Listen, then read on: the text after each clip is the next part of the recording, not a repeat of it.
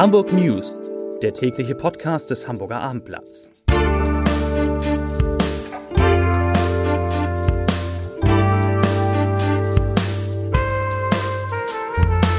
Herzlich willkommen. Mein Name ist Lars Heider und heute geht es in diesem Podcast unter anderem um Einkaufsgutscheine, mit denen Bürgern einheimischen Geschäften aus der Corona-Krise helfen sollen, zumindest zum Teil.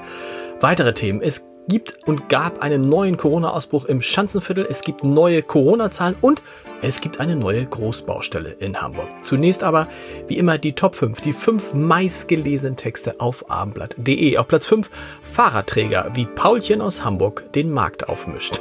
Gute Geschichte, unbedingt lesen. Auf Platz 4 Corona-Ausbruch in weiterer Bar im Schanzenviertel. Auf Platz 3 Otto Walkes und sein Manager streiten sich vor Gericht. Auf Platz 2 Tod eines Hamburgers hätte die Polizei ihn retten können. Und auf Platz 1 der doppelte Leistner HSV-Profi lädt Fan und Tochter ein. Das waren die Top 5, die fünf meistgelesenen Texte auf abendblatt.de.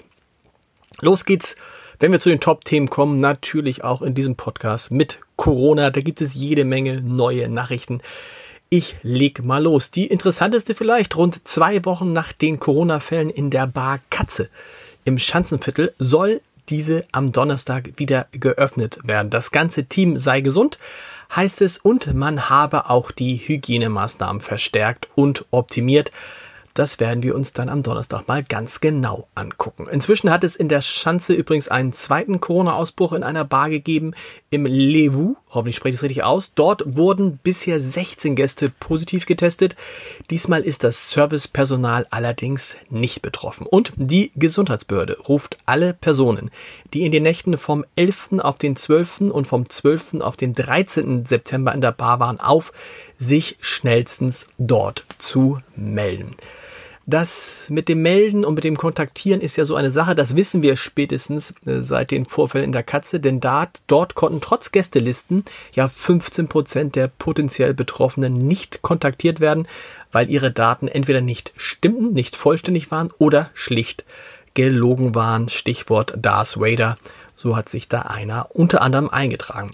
Und offenbar ist das Problem, des Lügens, des Schummelns bei den Kontaktdaten in Restaurants und Bars in Hamburg insgesamt noch viel gravierender als gedacht.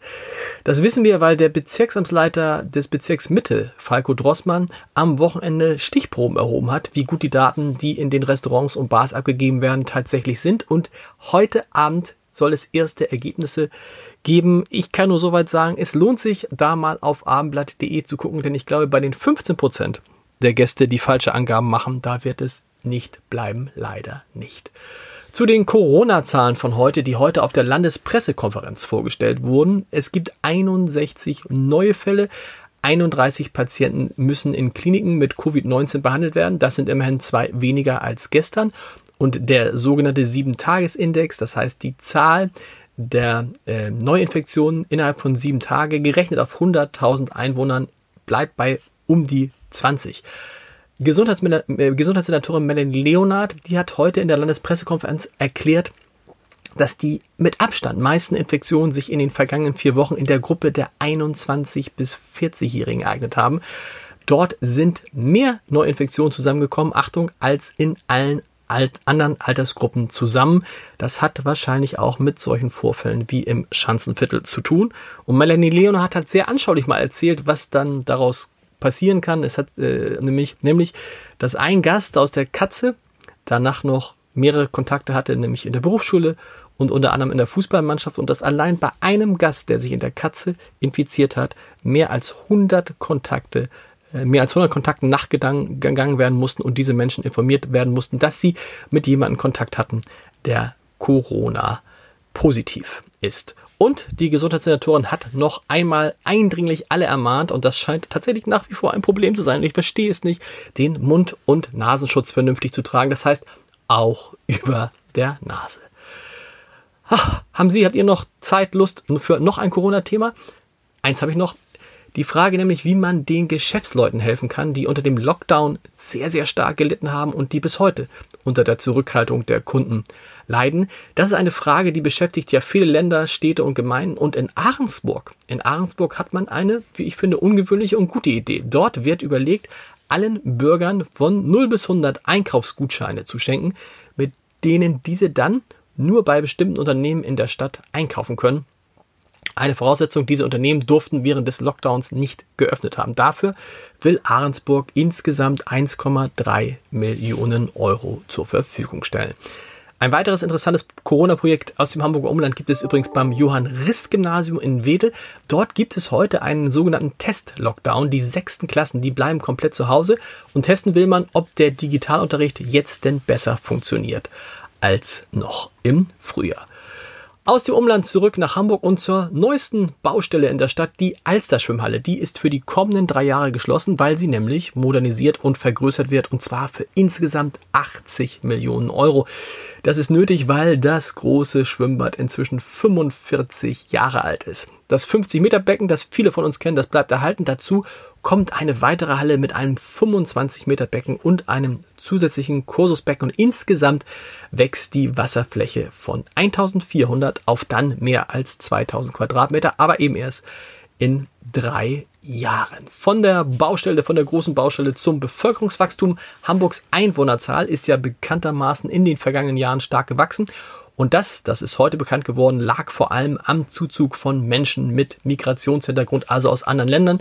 Sie machen inzwischen 330.000 Bürger aus in Hamburg. Das sind 39 Prozent mehr als noch vor zehn Jahren. Und der Anteil der Menschen mit Migrationshintergrund an der gesamten Hamburger Bevölkerung ist von 13 auf jetzt 17 Prozent gestiegen. Die beste Nachricht des Tages, die kommt zumindest für alle Anwohner der, äh, für alle Anwohner äh, der Universität Hamburg äh, die kommt jetzt, nämlich der Bereich rund um die Uni, begrenzt durch Hallerstraße, Rotenbaumchaussee, Edmund-Siemers-Allee und Grindelallee und die angrenzenden Gebiete Harvestehude bis hin zu Alter. All das ist jetzt Anwohnerparkzone. Da dürfen also nur die parken, die dort auch wohnen. Die Zahl des Tages, da geht es auch noch einmal um Corona, nämlich der Virus, das Virus, das Virus, nicht der Virus, das Virus hat auch viele Heiratspläne in Hamburg zerstört, von Januar bis Juli wurden in unserer schönen Stadt 2162 Ehen geschlossen. Das waren 571er weniger, 571 weniger als im vergleichbaren Vorjahreszeitraum. Zum Schluss, bevor es zum Leserbrief des Tages geht, habe ich natürlich noch einen wunderbaren Podcast-Tipp. Sie ist Deutschlands bekannteste Köchin, hat Restaurants in Hamburg und Shanghai. Er war jahrelang Chef der Deutschen Bahn, hat für Daimler Milliardengeschäfte abgewickelt und telefoniert nachts schon mal mit Bundeskanzlerin Angela Merkel. Die Rede ist von Cornelia Poletto und Rüdiger Grube. Die beiden sind seit fünf Jahren verheiratet und ich hatte jetzt die Möglichkeit, sie zu einem langen Gespräch im Rahmen meines Podcasts Entscheidertreffen Heider zu treffen, nämlich im großen Festsaal des Hotel Grand Elysée live vor Publikum, vor 100 Menschen. So viel durften da rein. Und äh, das ist wirklich ein tolles Gespräch geworden, denn die beiden erzählen, wie sie, die zwei sehr, sehr schlechte Schüler waren, solche Karrieren gemacht haben, Cornelia Poletto verrät auch, warum man äh, Rüdiger Grube, ihren Mann, für einen Gynäkologen halten könnte und wieso im Hause Poletto, im Haus einer Spitzenköchin, immer eine Flasche Maggi steht. Das gibt es im Podcast zu hören und am schönsten ist wirklich die Geschichte, wie die beiden sich kennen und lieben gelernt haben. Da spielt auch eine andere Frau, die eine SMS an Rüdiger Grube geschickt hat, eine große Rolle. Aber das müssen Sie, müsst ihr euch selbst anhören unter www.abendblatt.de slash Entscheider. www www.abendblatt.de slash Entscheider Cornelia Poletto und Rüdiger Grube. Zum Leserbrief des Tages und da geht es natürlich auch nochmal um die Vorfälle in der Katze und auf dem Schanzenviertel.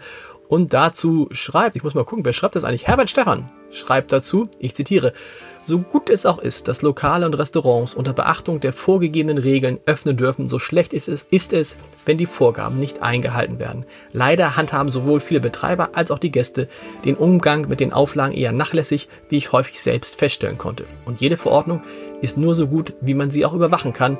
Schließlich ist das alles sehr aufwendig und lädt daher zum Missbrauch ein. Vielen Dank, das war der Leserbrief des Tages, das war der Podcast für heute. Wir hören uns morgen wieder, hoffentlich dann mit Corona-Zahlen, die sinken oder zumindest stabil bleiben. Bis dann. Tschüss.